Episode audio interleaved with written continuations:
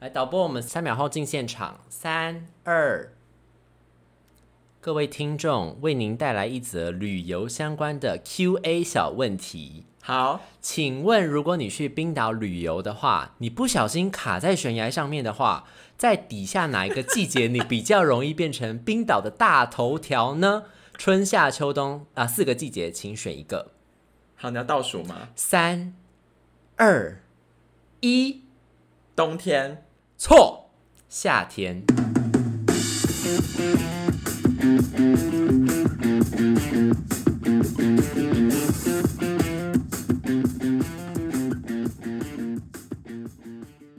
哎、我发现你错了，为什么？就是我们应该是三二一再公布答案吧？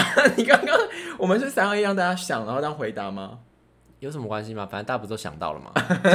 你该想谁也想到了吧？反正答案就是夏天。为什么这么改？就是好像欧洲那边吧，其实也不只是冰岛啦，是整个欧洲，包括到英国，就是他们夏天的时候就会有一个那种没有什么新闻的时候，因为政府机关全部都去放假了，然后所以记者什么之类也全部都放假，然后就在放暑假，所以就非常非常少新闻，既没有政治新闻，然后冰岛本身又是一个没有什么社会新闻的地方，就他们他们就是一个很无聊的地方。他们就治安很好，然后人又很少，然然后就是所以很容易任何奇奇怪怪的新闻就很容易在那个时候，就是我们上一集讲过的荒谬新闻，都很容易在这个时候变成冰岛的头条。所以可能全国头条是外国旅客卡在悬崖，或者什么猫咪卡在池塘中央。哦，你所以你的意思，你今天的那个突破点是说，因为那一个季节他们都超级天下太平，所以任何的风吹草动，其实不局限于卡悬崖这件事情，都可能变头条。然后他们有英文有个说法叫 cucumber time，就是这个时候是夏天，黄瓜就是时间，小黄瓜生产的季节，盛产的季节。然后这个时候又是新闻界最无聊，这个 time 听起来好 A 哦。到底是谁把我们这个节目走上歪路的？Cucumber time，我们一起吧。好啦，所以这一集为什么会讲到这个呢？why 不乖？就是因为跟旅游稍微有点关系，然后就会带到，其实我之前在机场当替代役，哦，观光吗？不是观光哎、我在移民署当替代役。然后这集是北漂女青年台南的柯小姐建议我可以做这集主题的。我后来想一想，真是蛮多故事可以讲的我。哦，你好尊重观众的意见哦，很多观众空一进来我都不理他哎。啊、就是我就是一个比较与人为善的人吧。OK，大家应该已经，我们就是一个黑脸一个白脸，你是白的部分。好，所以呢，你的你哦，所以你刚刚用旅行当就是今天的开头问题，其实是因为你以前的替代役生涯跟旅客旅行很有关系。其实因为我想不到什么问题，但我随便 Google，后来发现这题好像蛮可以问的，我以前本来想要呛爆你，但是后来我发现很难找，对不对？没有。我后来因为我毕竟自己都出了一个灯塔水母，我就觉得我不能够就是在呛你。是 不是？但其实我上一集有更好的问题，我后来懊恼哎，下一集会听到吗？不会啊，因为不相干了啊。那还是就是这一集的，到时候不吐不快，可以跟大家说你那集题目是什么。你这样一讲，好啊害我好想听哦。好了，反正就是我那时候，而且就是大家不是都说男生很喜欢，就是当完兵之后，就是大聊往事，到了你死之前，你都会一直聊当兵这件事情嘛。但我们两个都没有，我们两个好像从来没有聊过这件事，因为我们就是在当的当下，因为我们俩都不算是非常正规那种，就是在军队里面那种兵，所以就是嗯我们只要一放假出来，就会大肆跟朋友大聊大聊里面的苦水。哎、我的已经算蛮特蛮那个正规了吧？你先讲你的好了，你为什么没有当兵，是当替代役？然后因为我不想当兵啊，因为、因为我那个时候可以抽签，所以是中签率很高的意思吗？没有，而且我跟你说，大家我其实有一个小窍门，就是因为那个时候要去，拜拜，不是啦，就是求一个佛牌。其实我有两次抽签机会，哇哦，因为我那个时候就是有去外国交换学生，国外交换学生，然后之后我就拿了一个国外的一个就是交换学生那个学制，我就有一个学位，所以我等于有两次的机会，嗯，就是我可以以台湾大学毕业生的身份，然后去抽签，跟国外大学毕业生的身份再抽一次签。因为耍狠招，结果两次抽没抽中。没有啦，有抽中，就是还是很幸运的中签了，所以就去当替代役了。哦你，像我这么柔弱的人，当兵可以看吗？你哪里柔弱？你可以做瑜伽哎、在军中就突然来一个什么倒立，然后翻滚、前弯这弯，都是我不会的，你忘了，倒立就是我不会的动作啊，乌鸦式、又是一个不会的战士可以吧？什么 Warrior 勇？士一、勇士二、对勇士啊三，，勇士一就是要让当兵的人做的啊，你可以的。那可能是要真的杀敌了吧？太危险了。因为我的部分，我其实算是正规的，因为嗯一般人，呃，我们很多朋友都是做比较所我们所谓的非正规有几种，比如说像替代役，我觉得是一种，就是不在后来不归国防部管了，是不是这样讲？因为替代役是归内政部管。对，那国防部管其实也不一定，因为国防部有一些像我们有一些同学是去考狱官，那他们就会变成所谓的呃，那叫什么？辅导长啊，士那些之类的，对，然后有一些人会去当宪兵，哦他们其实也不是所谓的一般的兵。其实我我自己定义中的一般兵是像什么陆海空三军里面的二等兵、一等兵这一种。嗯。那像我自己其实本来是正规的，我是有一点峰回路转，就是我是正规的陆军，就是我妈去帮我抽签，她抽到陆军。嗯，然后里面的一般兵，嗯。然后我一进去就是二等兵嘛，然后我就去受那个陆军的新训，就是什么打靶啊，然后那些微博哎，然后可是我们后来有一个所谓的大选，就是你要去抽单位，结果我抽到了海巡，然后秀女大选，呃，完，你在这么改，然后呢，抽到了海巡之后呢，你们知道海巡以前还呃部会改组前，海巡署是隶直接隶属于行政院海巡署，嗯，所以我们就等于有一点点就是从国防部移出来，所以我们后来做的事情、唱的歌、穿的衣服、念的口号，跟一般兵也都不一样。简直是分庭抗礼，平起平坐。嗯，可以这么说。回到你这边，所以你后来当了替代役之后，有发生很多精彩的故事吗？而且其实当替代那时候，我就会很担心，说到底会当到什么？因为不是大家就会开始查，就说到底有什么替代役的类别可以选。对啊，因为你刚刚说你抽中了替代役，那你当了替代役之后，你又要再抽单位嘛？就而且那个单位是你一开始都不会知道的哦、因为我们这种不是家庭因素的，有的家庭因素他们就会安排在就近的那个区公所，或者是你附近的一些公家单位，如果有适合的职缺的话，就会安排你受完替代役的训练之后，就会去到那些地方。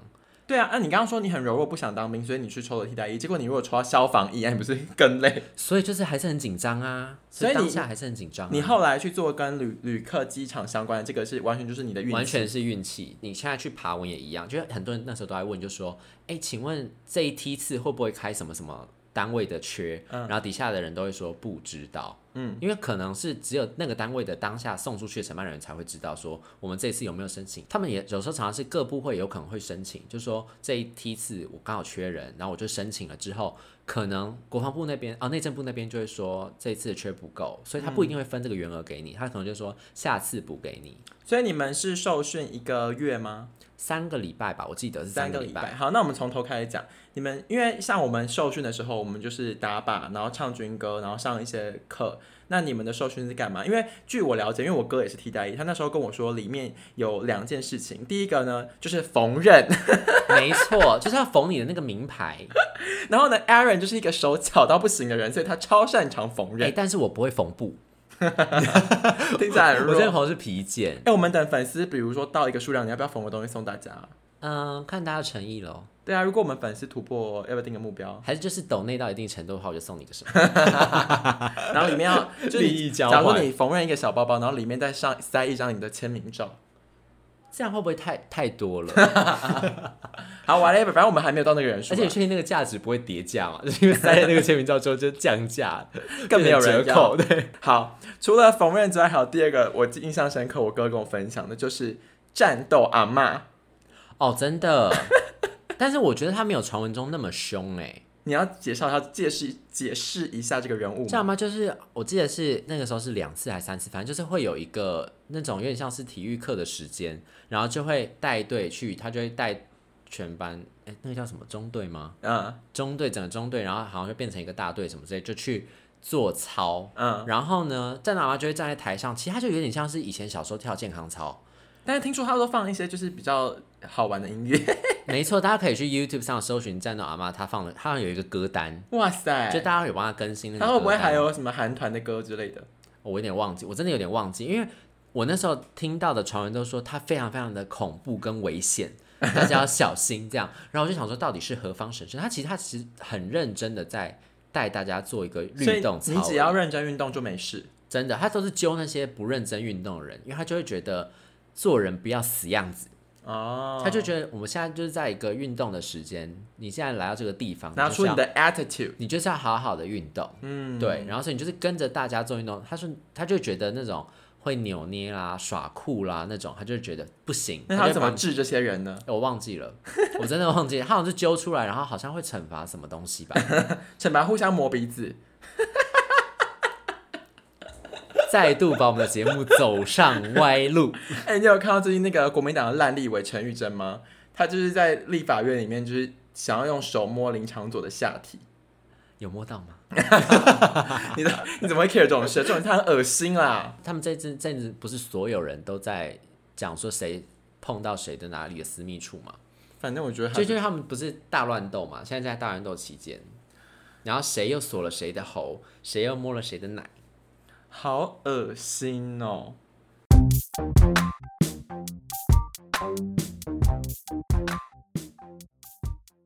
就是受训完了之后，就要讲到抽单位这件事情了嘛？你那时候是怎么进行一个抽法？因为我哥说很像园游会，很像园游会啊，因为它就是有不同的单位，你就要去不同单位看他们条件是什么。然后，呃，像我记得，因为我我选的这个是哦，我去机场当然是移民署的，我不是航警，嗯，它其实不同单位的，因为航警归航警局管，然后移民署的那个就内政部移民署，又是另外一个是过海关查护照那边。然后我那时候他那个时候开的时候，只有开移民署，没有开航警局。嗯，我记得我那一梯次是这个样子。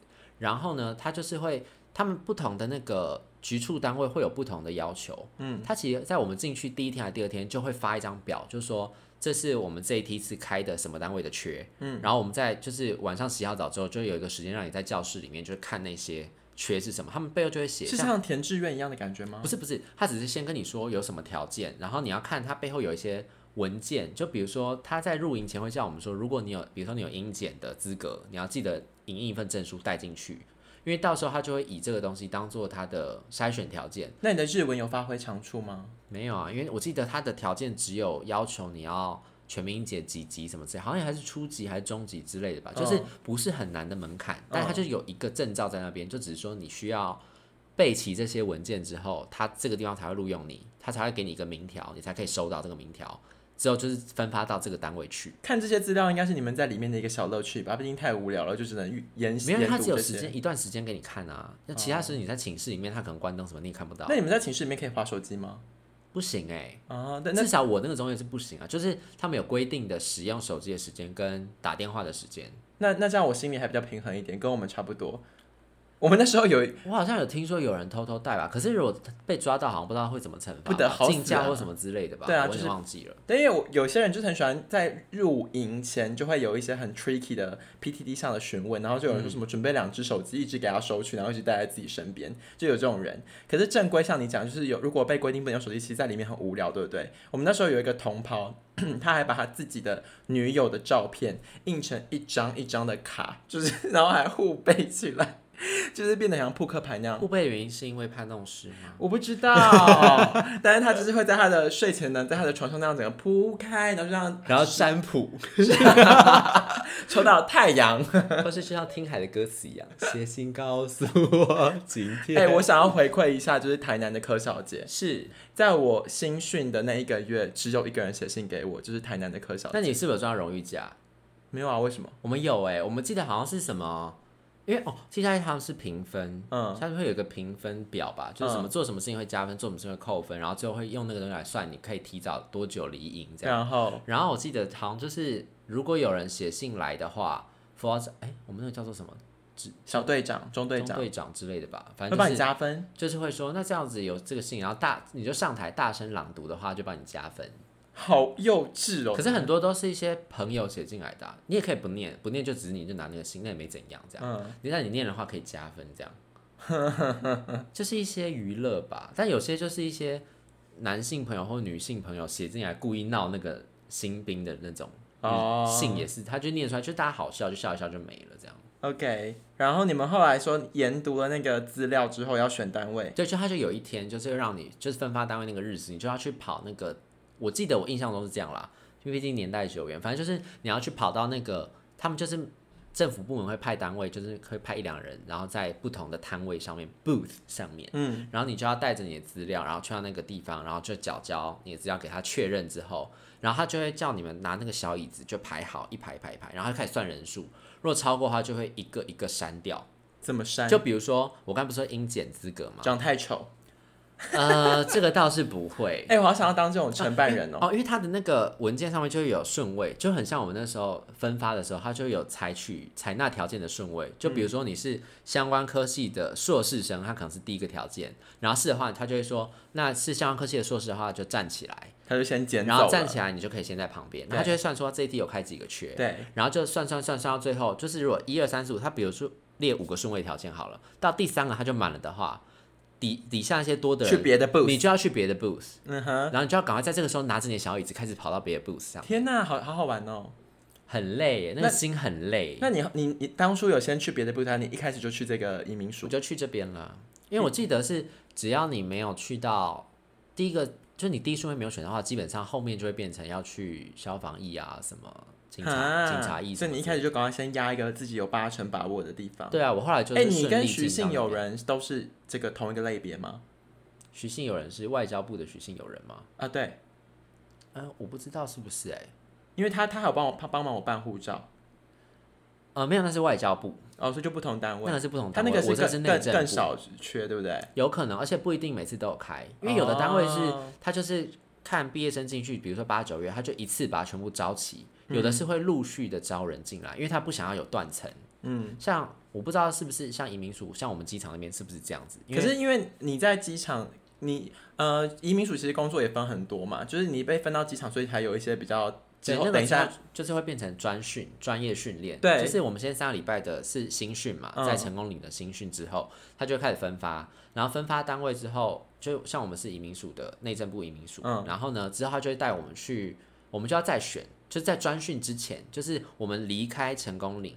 就是有游览车把我们载离开之后，他先把我们载到有一个附近的桥下，然后就是然后推一些人下去。没有，然后就是，然后桥下之后，他就开始摆桌子出来，你就会开始选单位，因为有些人就会去到，比如说台北的署本部、移民署的署本部，有些人去松山机场，有些人去桃园机场，那怎么选呢？就是用你在成功岭的分数，呃，分数高的人先选。分数高的人先选。可是那个其实呃不太公平，因为每个中队打分数的基准本来就不一样。但像你这么会缝纫的小可爱，分数没有要应该很高吧？看你的那个中队，因为有的中队是，比如说他的基本分就是几分起跳，然后再加上他们比如说替代一支歌的比赛又拿了奖之后，又可以再加分，嗯，因为有运气成分。对因为有的你要来你要来现场唱一段替代一支歌早就，忘了，因为他们有的那个长官本来打分数的标准就很松松，他就是不管你怎样，就是会给你很高分。对但我觉得像我们那个中间就是偏严，对，所以就是只有少数几个同跑，就比如说每天不是都要看检查你的被子有没有折成豆腐干吗？嗯然后就是只有少数几个，我就觉得我折的完美啊，嗯，但就是我就是没没有拿到好分数这样。然后但有些中队可能一开始分数拿很好，所以他们就选到很快就选到他们要的单位。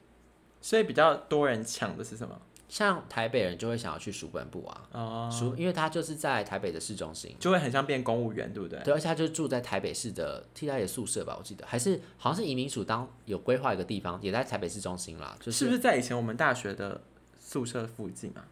我有点忘记，因为他好像在没有，好像在中央纪念堂那附近吧，哦，因为以因为我没来过了，我我没有分到这边，所以以前我们大学宿舍那边中午都有替代，因为我们那边不是离很靠近那个中央联合办公大楼那边好像有一个替代役中心吧，我记对，然后我们中午有时候我都看到有那个替代役在我们那而且因为那边睡觉。边政府机关很多啊，嗯所以他会有很多替代役在中午的时候就出来，你也不知道是哪一个单位的，有可能各个单位都有可能这样。嗯，然后反正那个时候选了，其实很多人想要去台北人，还有很多人想要去的是松山机场。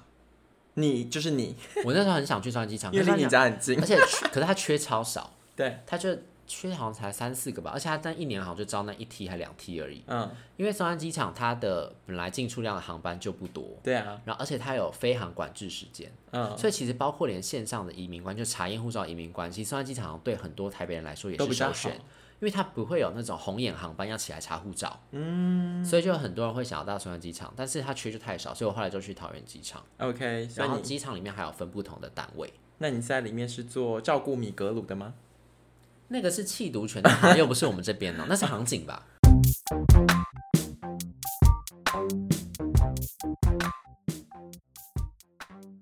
总之呢，我们到了机场之后呢，就是还会再分，像我就被分到到了前线服务我们的亲爱的国人旅客。就是我本人，是的，怎么样都要面带微笑的服务大家。有？吗？我看你们都一脸死样子啊。但我真的要澄清一件事情，就是很多人都觉得那个移民官，就查验护照人还有航警是服务业，但是这个职业本身并不应该是服务业。他们当然不是啊，他们有必须要讲话这件事情。他们有更重要的责任跟工作啊。可是因为吊诡就是，基本上呢，这些单位的主管机关会是机场公司，因为机场后来不是外包给机场公司吗淘机公司淘机公司，对所以他们有一部分的考机会被机场公淘机公司会来打考机。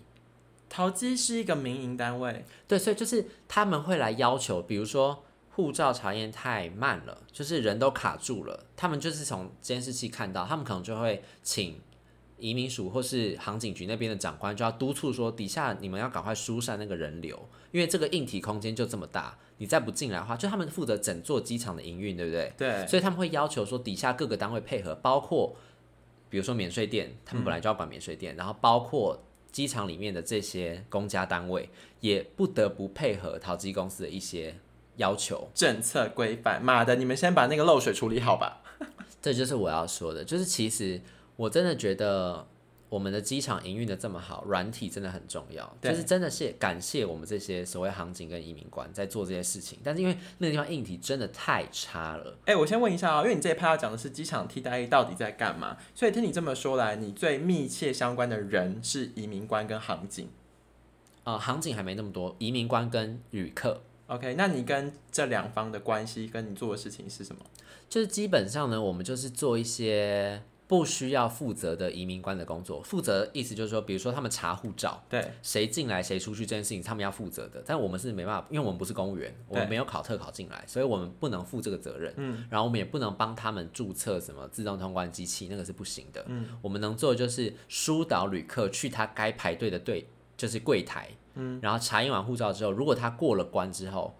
他迷路了，他可能就来我们的柜台问说：“请问一下，我要去哪里？”你们会被客诉吗？你们会说去那边？我们会啊，我们会被客诉啊。他们就会直接走到那个公务员那边的柜台，然后就说你们那个替代役的态度非常差。然后 你被客诉过是不是？我好像没有，因为我就是很孬的人啊，我就是在机场都是陪笑啊，然后我都觉得我很没有尊严。然后呢？然后我们有些就是同梯一些比较脾气可能比较硬的，或者他觉得他真的没有做错，事实事实上也就是真的是可能碰到 OK，对，然后要看长官，这时候就要看长官。像有的线上的长官就会很挺替代役，因为他就觉得，因为他们听完事情经过之后就说，对啊，这就旅客无理取闹，嗯，然后他们就会说，他们可能就会想想办法化解这件事情，但有的就会明明知道就是替代可能没有做错，然后是旅客就是脾气比较不好，纵容旅客。因为他们可能就会说，哦，那可能就是我们会在教育，然后他可能就会说，那不然就是请那个替代过来，就是啊，你就跟你道歉道个歉这样。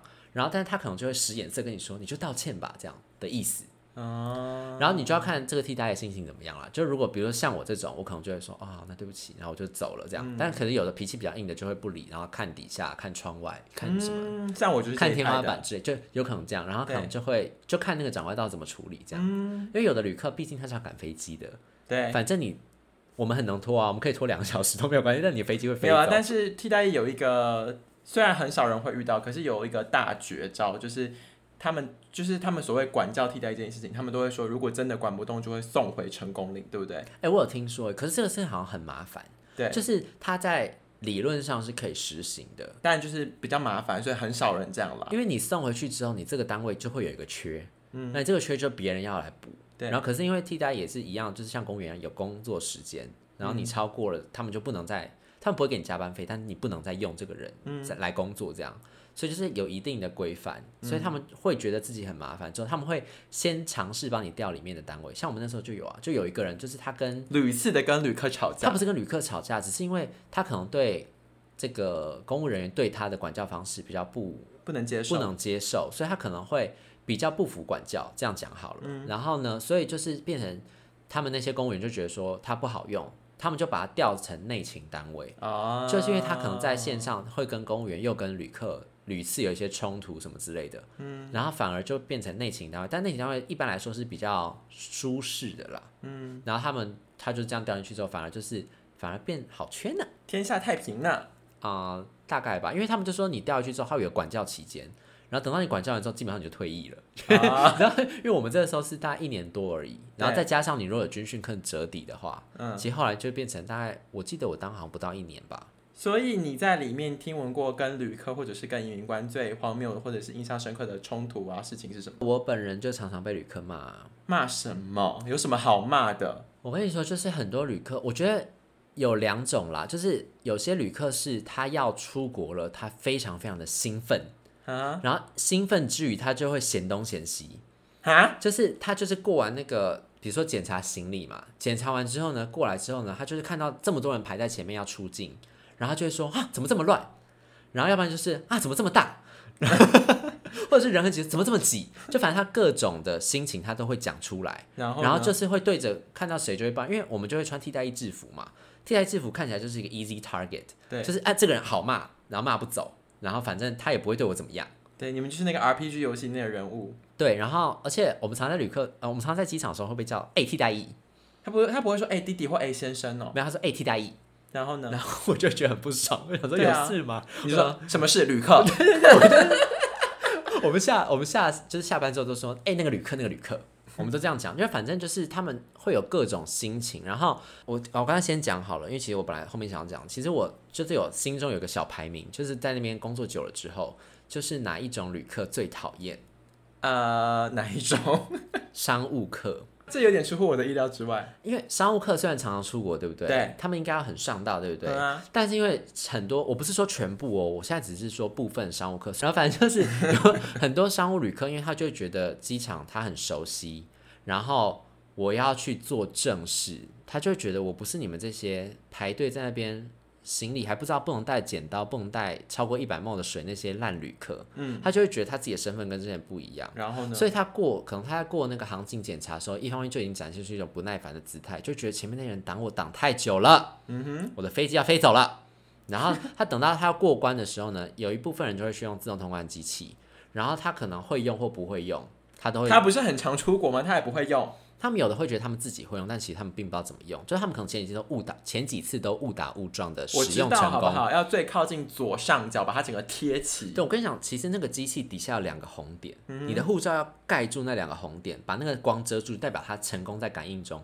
如果你插的太急，就比如前一个人拿走护照之后，你插的太急，它那个灯晚一点显示出来，显示在你的护照上面的话，你就是它就没有在读。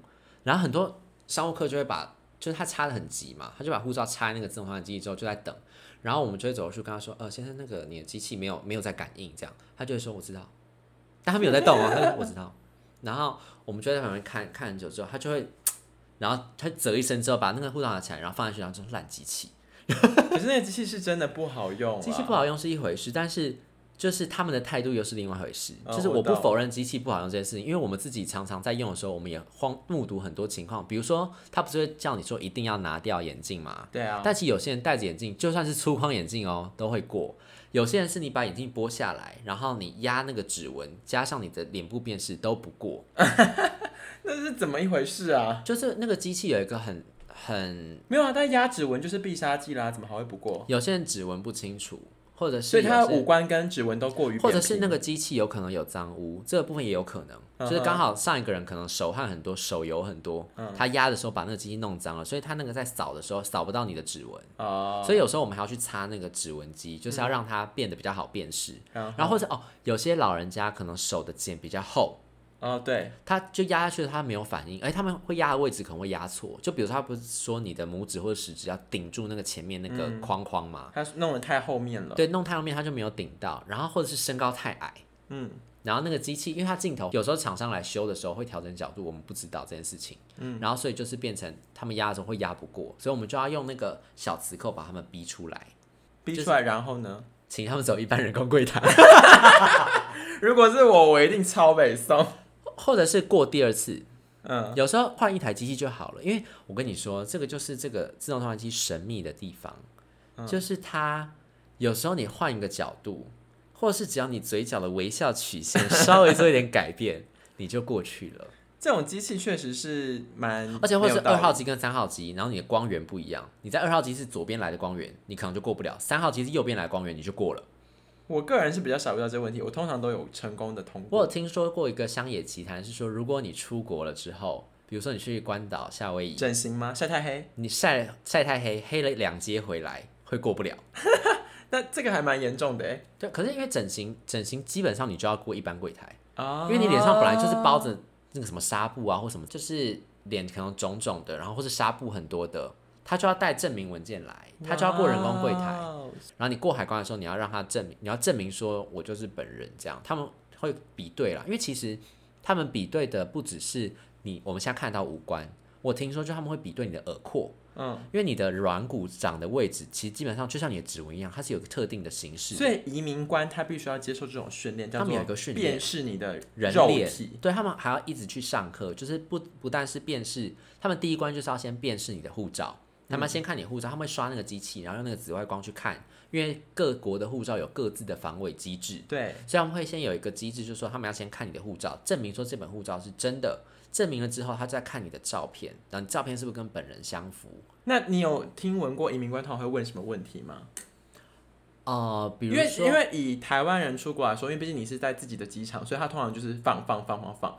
可是因为我以前小时候对于那个，我记得我国小吧，第一次出国的时候我还很紧张，就是他要问我问题，他问我问题，他问我什么问题？对国人出国，就是台湾人出国跟回国，基本上不会问什么问题，对。就是确认一下你要出的资料，你的证件都有带，你嗯的机票对了，什么什么都对了，就让你出去这样，或者进来这样。嗯，可是如果是外国人的话，会看，他们还有会看说，有些因为他们那个电脑有连线系统，他们其实是有点像是什么国际刑警组织那种，会对。全球连线的，所以他们会有一个资料库，比如说有一些嫌疑犯，等等，或是哪一些国家的人比较容易出现假护照，嗯，他们就会针对那本护照做特殊查验。然后，因为外国人入境的时候不是要填入境卡嘛，像我们去国别的国家也一样，我们要填入境卡，所以就是他们就会针对他们入境卡上填的资料问他一些问题，比如说是家庭一起来的。他就说你们来的目的是什么？嗯是旅游嘛？然后他看起来觉得说啊，你们就是一个正常的家庭，然后你来的又是仿冒护照比较低风险的国家，他就会让你过。他就会让你过，然后看起来没什么问题。然后你如果那个入境卡上填的住宿资料是有填好的话，他就让你进来。有时候你没有填的话，他们会担心你是不是跳机，跳机的意思是，就是你可能来这边之后你就不回去了，你就走，就是有点像是啊，就是非法打工、非法入境。之类的，所以他们一般都会要求你填。但我们对外说法都说我们是要确保你的安全，嗯，就是有些。有些人会不填，因为他就说我想要到时候再随便找旅店或什么之类。但这个时候可能就问他说：“那所以你在这边有朋友吗？”嗯，然后如果都没有的话，他们就会看他的证件跟他的出入境资料。就如果他之前常来台湾玩的话，可能就会放他进来。可如果他第一次来，然后看起来又是护照上面的那个章又很少哈，搞不好他们就会说，那你要先找到一个有人或联络的方式。他们会有另外一个讯问方法啦。然后这种事情有两个可以分享，一个是就就是前一阵子那个梁静茹跟谁啊艾怡良，他们不是才拍了一个什么跨国同志婚姻的那个，他们那个人在被机场的移民官盘问，就是说你为什么那么常来？哦，这个也会。对啊，太常来也会被问哎、对，而且哎，可是你知道，就是常来台湾的人，外国旅客可以申请快速柜台。哦，我知道，那个是真的可以申请快，就是你好像一个一年来过几次，两三次以上吧，你就是可以去移民署的网站上申请常客证。嗯哼，你常来，我知道，新加坡的潘先生他有用这个东西。对，就是所以我觉得就是每个人经验不一样。然后第二个经验是我自己出国去国外的时候，大部分也都是蛮正常。比如说像日本，我记得日本后来甚至开放台湾人可以申请快速通关，但是有遇过很麻烦，就是像英国啊，英国他就是会问超多问题，就是我我在那边都觉得好紧张。我想说，如果一般是一个长辈，他英文不好的话，那不是快要喘息啊？而且，嗯，所以你要跟团，啊因为他们会看，如果你是跟着团客的话，然后通常所以我们的移民官对于团客是会比较松一些。不一定要看，因为有的会夹，就是比如说像那个时候陆客团很多，有些人就夹杂在里面，他可能是非法入境或什么之类，他可能证没有带齐，证没有带齐的人，他可能会被挡下来。等一下，我我问我要回到你本身的问题是，那这些移民官他们发生什么状况或异常之类，会跟你们有关吗？比如他会说，来，呃、a a r o n 你去把他押走，之类不会到押走，但是我们可能要帮忙拿着他的护照，带他到前面的那个公务柜台，然后那边的公务员会接手，因为这个查验线不是很长一条嘛，对，你们要负责疏通。我们要负责把那个人带到那个地方，因为我们现在还会带那个对讲机，我们可以说收到可以帮他们收到收到这样。可以帮我们上手铐吗？不行哎、我们没有 没有手铐，我们也没有那个打打人的棒子，啊，你们好弱，我们我们也没有电击棒跟电击枪，这些我们都有。呃我们海巡就只是没有枪而已，其他什么都有。所以所以怎么样？说你要说什么？没有，我有一次在保养装备的时候，自己被电击器电到。真的很电吗？很电，就是我真的会晕倒吗不？会晕倒，可是我会拿整个弹开，就是整个摔到地上这样子。那你后来去电你的同跑吗？没有，我又不是变态，你们电了之后要写报告吗？不用啊。我像警察开枪不是要写，就是为什么要开这一枪 哦，我们不用。啊？所以你们可以随意点。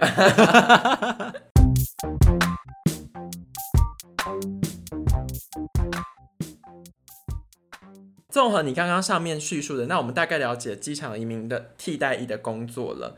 那既然你跟旅客有这么多亲密的接触，那我们就来问一下，哪一国的旅客，或者是哪一种的旅客，你觉得最讨厌我刚才已经说了那个商务客嘛，对不对？啊对商务课是一个态度的问题。呀？然后我常常被商务客骂，还是你的长相就是不讨喜？有时候有些商务客他根本没有申请自动通关，这是另外一种。我知道那超白目的，自己没申请，然后自己在那边卡对，那个他在用。然后我曾经又遇过一个阿姨，她就是穿戴看起来就是像在做生意那种，然后拉着一个叫登机箱，嗯看起来就是很专业，我知道，趾高气昂的走到那个机器面前，插下他的护照之后说：“未申请自动通关，请走一般查验柜台。”然后就看我在旁边，他说：“怎么没有？”然后我就说：“呃，因为呃要先申请过才能使用。”他说：“去哪里申请？”然后因为那个申请柜台是有开放时间的，然后我就说：“哦，那个可能要九点之后才会开这个柜台，申请柜台。”他说：“那我现在怎么办？”我说：“哦，走人工查验的柜台，因为那时候哦要跟他说，因为出境是早上很繁忙，入境是晚上很繁忙。”哦就是大家早出晚归的关系，嗯所以我们那时候在出境柜台，在早上这样，然后所以那个时候，因为机场长线很长嘛，如果人很少，就会只开某一侧的柜台，因为就是那边疏散就够了。那个时候早上人很多，就开两侧柜台，我就跟他说，哦，那你可以去右边那边的柜台。他就说为什么不是左边？哦，我就说呃都可以，你想要就可以去。他说那你干嘛叫我去右边？小宝哎，然后我就说，呃，那您您请，就是您两边都可以去这样。然后他一走的时候，我就大翻白眼，然后我在心里就觉得他这一笔生意一定做不成。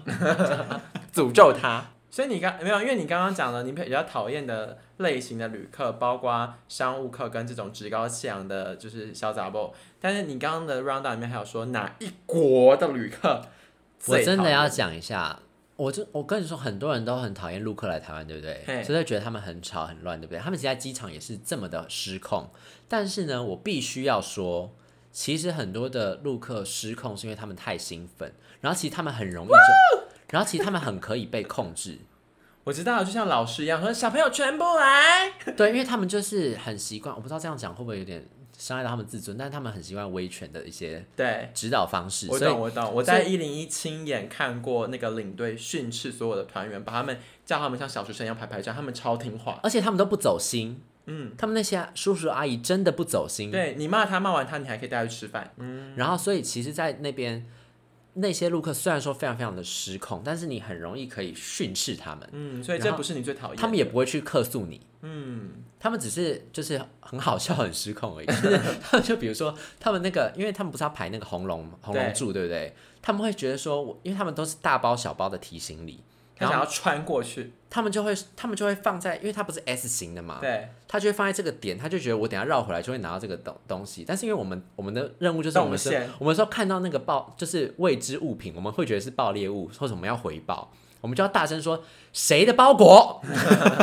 谁的凤梨酥，然后他们就说我的我的，然后就很远那个地方，他说我的我的，哎，他先拿到前面放，嗯。然后他跟他同团旅客说，我等下来拿哈，等下再绕回来的时候再拿，嗯。所以你就要一直不断跟他们讲说东西自己要拿好，然后你那个阵要打开，然后不要，他们他们很容易粘在一起，他们很怕落队这件事情，他们怕被丢在这个地方，嗯，因为他们可能第一次出国就来到宝岛台湾，然后他们很怕被丢在台湾回不去，然后所以他们在排队的时候，因为我们都要有间隔距离，就是你不能跨越那个维安线，因为他们怕有人闯关。所以他们就会站在那个线贴得很紧，你就要跟他们讲说不要贴那么紧，站在线后面等。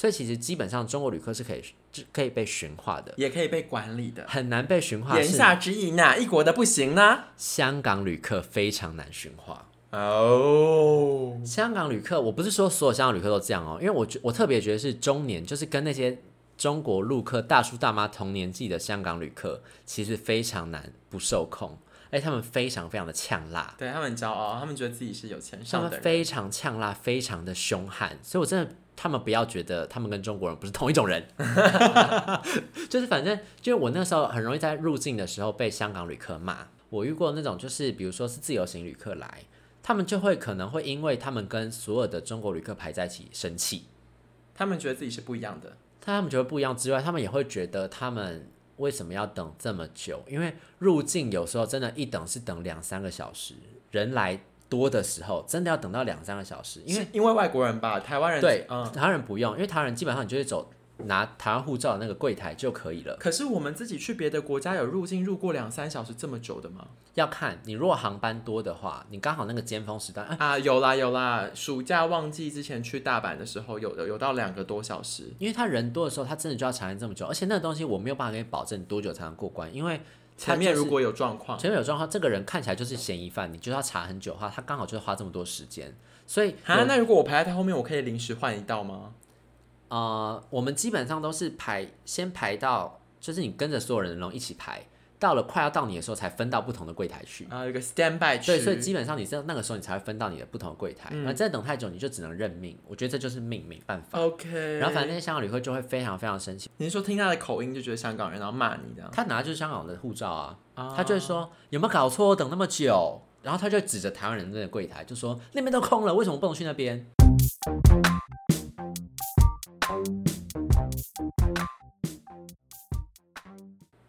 以上基本上就是我在机场大概的一些比较简单的一些针对这个北漂女青年台南柯小姐，不知道有没有听到她想听的部分？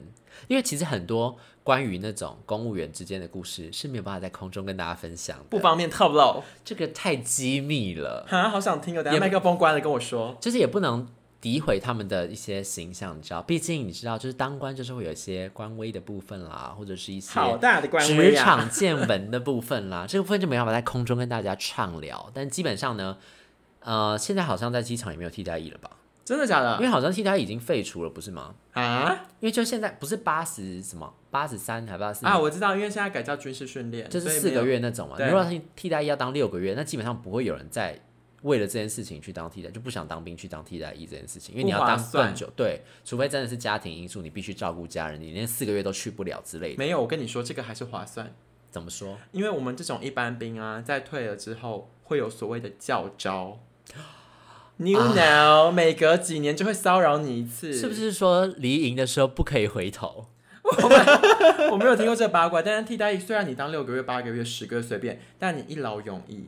真的没有重新没有，你们 forever 就结束了。可是因为你知道，跟大家分享个小故事，台中的朱先生他就是当一般的那个，然后呢，他后来就是每只要他退了之后，每年都被叫哎、招。我听说你只要第一次被叫招到，一辈子你就是会被叫招到那个人呢、但是台中的朱先生他在离开成功营的时候，他对天发誓，此生不再踏入军营。他是不是回头发誓？反正重点是他自己发誓，他此生再也不要进军营，所以他每逢教招必出国。这几年这是可以，这是可以教大家呃？，Well，我只想跟大家说，就是当然可以啊，就是一个合理的一个制度。啊、然后他可能出差辛苦啦，对啊，近近几年来，就是这个查核的机制有越来越严格的趋势啦。所以他但是他看你为什么出国。对，但是朱先生后来好像就是有，就是他后来好像有就是比较正正规的那个方式，可以让他就是进行这个部分。但是我要讲的事情，你有没有觉得我是欲欲言又止？有，因为朱先生有一次，他为了要躲避那个教招，然后他就出国去啊、呃菲律宾潜水，然后你知道他这是可以讲的吗？可以可以可以，多年前多年前，然后后来你知道他得到什么报应吗？他在菲律宾感染了登革热。so 我只能说，就是大家五级后不等候啦，就是嗯，你知道的。对啊，如果大家对于我我我当兵的部分有什么想要理解的话，我们可以在呃不吐不快的时候，如果你有提问，我再回答，因为我的真的蛮精彩的。要不要不然就另辟一个新的单元。我个人是很懒得把这种东西做成一集，但是如果有人好奇的话，你可以问，我可以跟大家说，我们之前在海巡就算了，因为我是自愿去那个离岛，所以离岛的生活跟台湾本岛有很多不一样。然后我们又有很多就是像你们会面对旅客嘛，我们会面对渔民，然后你们可能会有一些就是犯案，我们一样这边我们海防也是会有一些走私的问题。如果大家对这方面有问题的话，就留到不吐不快喽。